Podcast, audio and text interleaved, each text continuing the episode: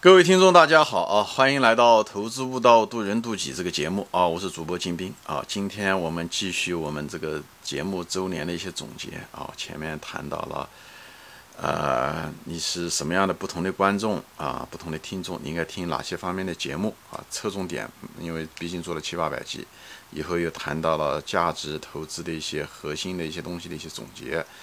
嗯，一今天的这个节目呢，我主要是谈的是呢，就是在操作方面的一些总结啊。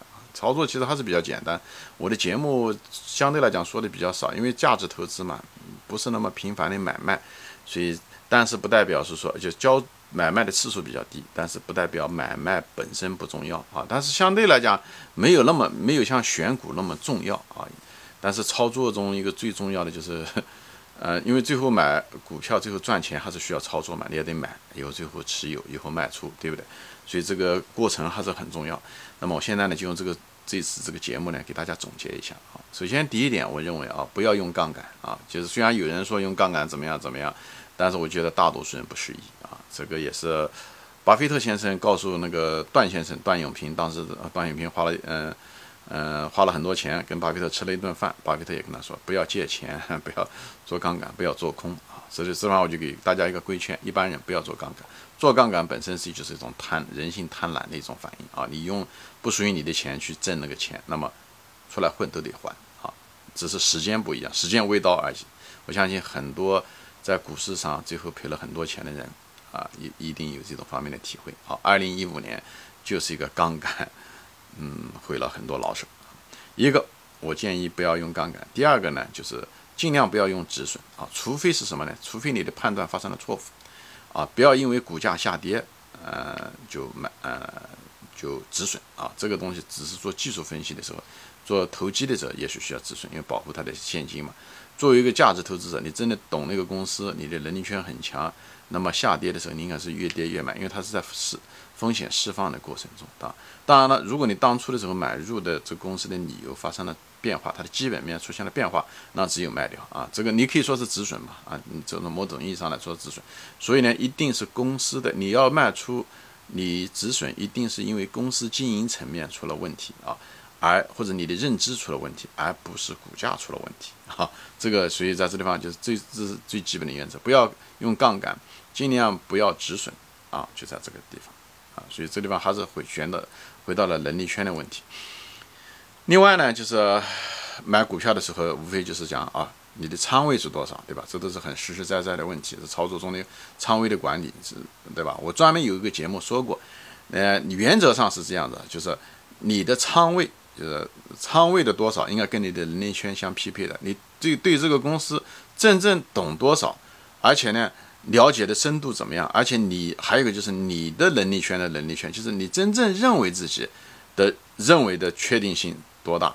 这个东西就是你对自己有多多大的把握？还有一个就是你对公司有多大的把握？这两个叠加在一起，决定了你基本上，哎，呃，你的仓位是应该是多少啊？说白了就是很多价值投资者，很多人他就是犯一个毛病，就是他研究了公司以后，其实。嗯，他对的公司其实研究的也没有像，嗯嗯，跟别人比起来也没有透多少，但是他就是因为他研究的时间长了，他觉得他都懂，以后重仓某一只股票，这样的很危险，这样很危险。一个就是你万一判断错误了，对不对？你大多数人的那种能力圈都是有很有限的，特别是新手，所以你判断错误的时候，就导致你资金的大量的亏损啊，嗯。这个很危险啊！还有一个就是你重仓了以后，你很难持真正的持有那个股票。那股票一跌一涨的时候，你的基金资金突然出现大幅度的呃浮亏的时候，或者是上稍微上涨上去一点，你就想落袋为安。最后你那个你本身花了很多心思、辛辛苦苦研究了的公司，最后无论是跌还是涨，你都会卖掉的啊！你都会因为你无法下跌的时候，你无法承受那个压力，照讲你应该。越多越买，但是因为仓位过重，最后导致你会卖掉。稍微涨一点点，你就会落袋为安。如果不涨，别人家的股票涨，你又急躁，你也耐不住你的寂寞，你也会卖掉。最后很多人买了牛股，最后没有持有住，就这个原因。所以原则上就是这个意思，就是你你仓位的基本原则就是你的仓位一定要跟你的能力圈相匹配。那么对于大多数人来讲，我专门有一期节目说过，其实。呃，从实用的角度来讲，你一般持有四到八个股票，但不是说每个股票你都是平均的持有，但是呢，你尽量的把它放到四到八股票。你一旦股票少，也不能过于分散。你有兴趣可以往前翻一翻啊，为什么为什么是四到八个股票？而你也可以说是五到九个股票，就大概是那个范围啊。这样子的话，你才能够持有住股票啊，持有住你心仪的啊，持嗯选择好的股票。太多了，你也没有能力圈不够，没有时间去研究；太少了，你的那个会影响到你的心态，好吧？那么具体到什么呢？就是具体到某一个股票的时候，那么另外一个就是尺码是什么呢？就是你可以通过你研究那个公司的。嗯，那个股票的那个概率和赔率，我专门有一集就是所谓的就是秘密公司吧，实际上就是鲁晨光的那种，呃，凯利公司变形过来，就通过你买这个公司，它的下跌的风险有多大？嗯，因为你研究这个公司的时候，哎，上涨的风险是有，就是概率是多少？你通过你如果能知道所谓的概率和赔率的话，你同你可以用那个公式大概能算出来，这种公式既适宜于投机，也适宜于投资啊。所以呢，这个你可以用这两个东西，基本上你可以定下来这公司的这个总体的仓位，就是买这个公司总体的仓位应该是多少，你基本上有个心里面有个谱啊，你不一定要精确到小数点后面多少位，但心里面基本上有个谱，那么就是仓位的大小，基本上就定下来了。那么仓位的大小了以后呢，就是什么呢？还无非就是后来的问题就是什么呢？你什么时候买，对不对？无非就是什么时候买，以后怎么买，对不对？嗯，前面是多少，对不对？资金是多少，后面就是。怎么买？那么怎么买？这价值投资中说过无数次，就是要在安全边际的时候买。安全边际什么意思？一般情况下，在熊市的时候啊，泥沙俱下，所有的股票都跌，大家都恐惧，大家都绝望。在这种情况下的时候，哎，好的公司跟差的公司一块跌。在这种情况下的时候，你就买那种优质的公司啊，它的价值远远高于它的现在的价格的时候，也往往是在熊市的时候，或者是呢，嗯。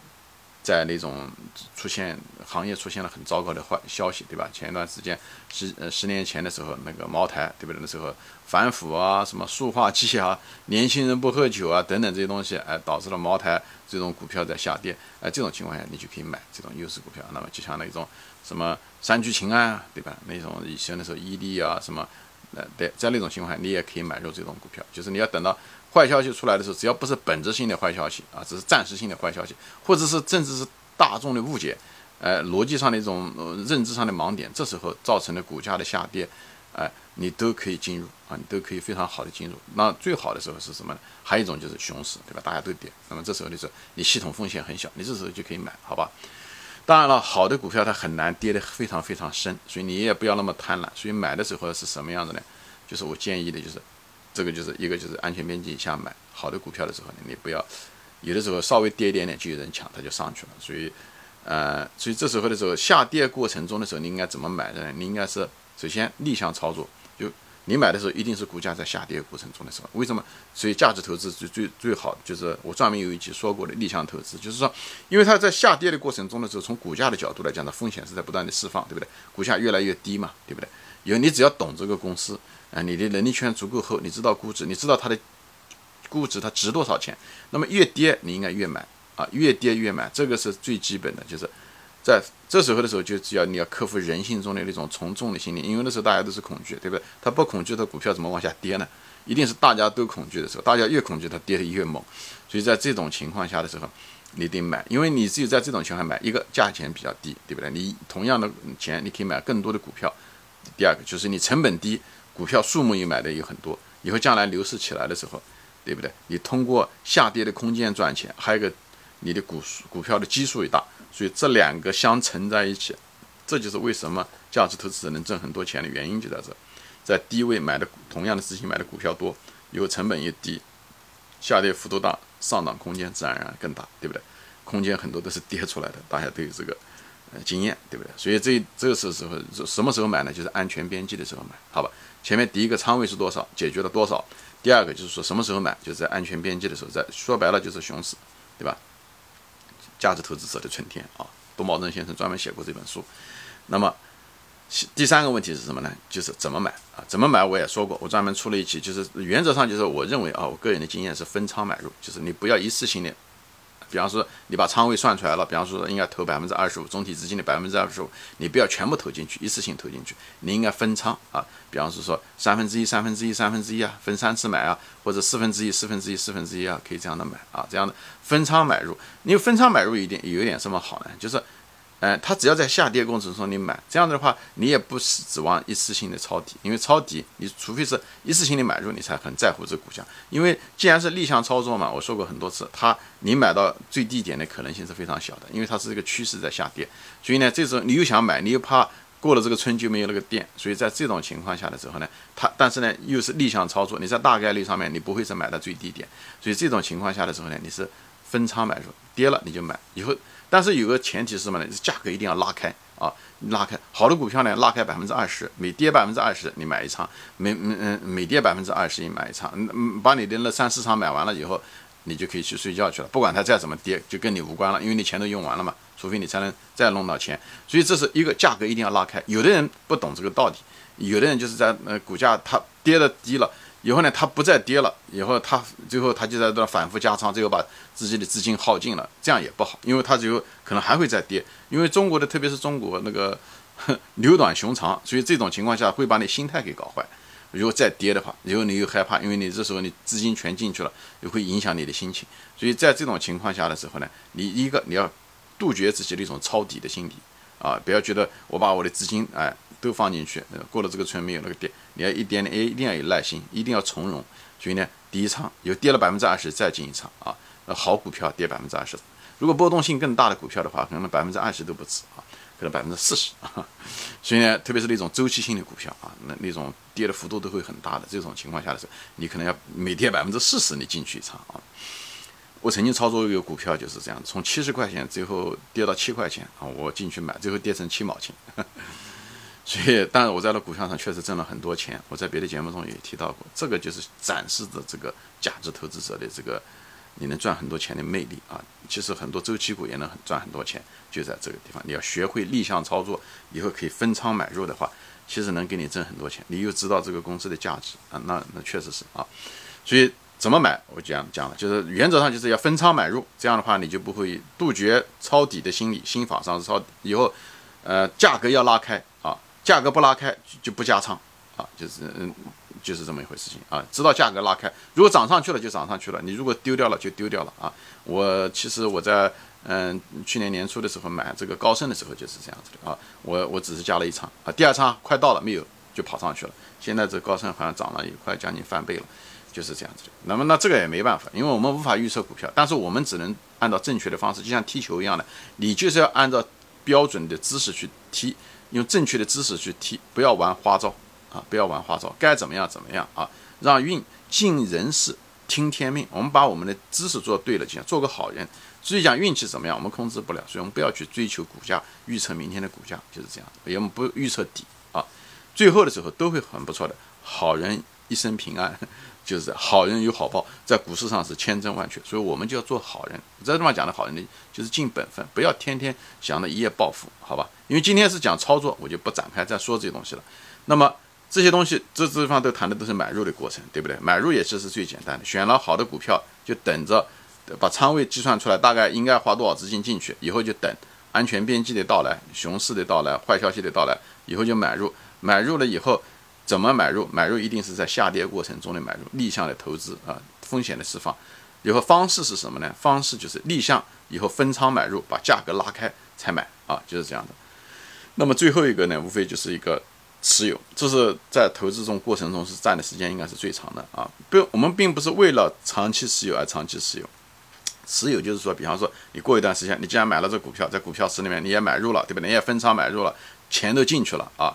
啊，仓位都打进去了，那么这时候的时候，哎，你过个一年啊，把股票拿出来看一看，哎，看一看，重新分析一下子，定性分析一下，确认一下子，无论从财务报表最近的这个半年、一年的财务报表看看怎么样，确认啊，呃，还有一个就是看分析行业啊、企业有没有变化啊，对不对？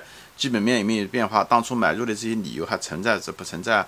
护城河还在不在？行业的需求还在不在？有没有发展？重新再给它估一次值，哎，看看怎么样子。在这种情况下的时候，有的人把买入跟持有好像把它当这一回事。我在地方重点提一下子啊，买入是为了安全边际，因为很多不确定性，经营的不确定性，市场的不确定性，所以我们希望买一个便宜的价钱进去。但是持有的时候，它常常有的时候，因为特别是好股票，你买的股票如果是好，呃呃，对吧？你如果是个聪明的价值投资者，一定是买到了个好股票。而好股票有个特点就是它常常价格高于它的价值，啊，在当时的时候看到是高于它的价值。啊，看上去有点高估了，但这个你千万不要随便卖卖的，你卖了以后很可能就捡不回来了啊。呃，大概率上，因为大家眼睛都盯着，因为股票市场上面就那么多好股票，就那么多公司，中国几千家公司，有那么好的公司就那么几十个，百分之一到二。所以大家不要随随便便搞掉，搞丢掉了就真的丢掉了，你很难再追回来。我们讲了，你买入的时候是按照安全边际，一个好股票出现安全边际机会并不多，它一定会出现，但它机会并不多。所以一旦进去，不要随随便便卖掉。所以持有很重要，持有是价值投资者中最重要的能力。我专门有一集说过，就这个这个九段啊，价值投资者的九段讲的讲，就像宁远先生，他就是买了那个呃茅台，哎，几十年都没有卖过，到现在为止也没卖过。所以这个东西是一个最大的一个学问。所以这那那为什么会持有那么长时间？不是为了持有而持有，而是过一段时间确认一下子，哎，你买入的理由还在不在？它的基本面经营有没有发生变化，嗯，行业的需求还在不在？对不对？护城河企业的护城河有没有变化？等等这些东西。当然了，如果真的要发生的话，对不对？那么那也就是很自然的就是卖出了，对不对？所以持有的结尾那就是卖出，对不对？比方说这是公司，你确实是判断错误了，你的判断你就是误解了，或者是这个什么呢？就是。呃，你那个企业的这个基本面发生了真正发生变化，它已经不，你当初的买入的理由已经不再成立了，或持有的理由不再成立。在这种情况下的时候，我谈过，我专门有一集谈过卖出的方式啊，有两三种方式。那么在这种情况下的时候，你得主动卖出，一次性全部清仓，不管它价格是什么样，一次性清仓，因为你你你基本面发生了变化，或者是你判断本身就误判了这东西。在这种情况，不管你这时候价格跟你没有任何关系，一次性清仓，不管是牛市也好，熊市也好，就全部卖掉，因为。这是这是一种主动性卖出，是必须这么做的啊。还有一种情况下是什么呢？这公司基本面也没有问题啊，各个方面你当初买出的都都还是行。但是最主要的是因为可能在牛市中它一不断的不断的涨，在不断的涨的时候，也确实是有的时候涨得比较离谱。在这种情况下的时候，你就可以分仓的，哎，涨高了你就把它卖掉一点，比方说涨高了就卖个百分之十，涨涨高了就卖百分之十，这样子的话你是越高越卖啊，但是不要一次性卖很多，因为这公司本身。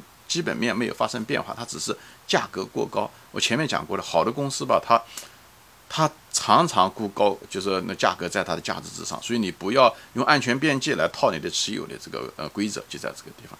所以高了以后，它还会再高，因为股票你最主要的是你并不是想你把它卖掉，你能买回来的。所以就是因为这种尴尬，所以你不要轻易卖股票。但是呢，你又对吧？如果真的高的离谱，你就分仓把它卖掉。这时候的时候，你可以分仓的幅度大一点，就是不不是幅度大一点，就是一个涨的幅度可以大一点。第二个卖的时候，每次卖不要一下子卖个百分之五十啊，或者整个卖掉，不要这样的。你比方说每次高一点，哎，卖个百分之十，每次翻一倍就卖百分之十，哎，基本上这样的慢慢慢慢你可以卖掉。真要卖，它它如果再不涨了，你也就不卖了。它跌下来的时候，你甚至还要补一点仓，这个就是一种被动的卖出，明白吗？它跌下来的时候，你就不卖了。因为你本来这公司不错，所以你卖它并不是为了，是因为价格高了，对不对？它价格既然低下来了，你还要把它卖掉干嘛呢？你就不卖了，啊，你反而可能还把它补回来。所以这种情况下，这种股票往往出现什么？就是还哎，你还有一些存货啊，一些存货，因为它低了以后，呃，牛市结束的时候它还在，所以你还会有些存货，都是正常的。好公司不容易买回来，所以大家要知道，嗯，不要犯那种错误踏空的风险。但是呢，我还是主张高了以后还是也可以卖，但是卖的时候不要那么剧烈。啊，百分之十卖一次，百分之十卖一次，以后你不一定都能卖完，那时候留一部分在手上面也不错。你你你不就买公司不就是为了长期持有吗？好吧，这就是我一些心得啊，谢谢大家收看，我们下次再见，欢迎转发。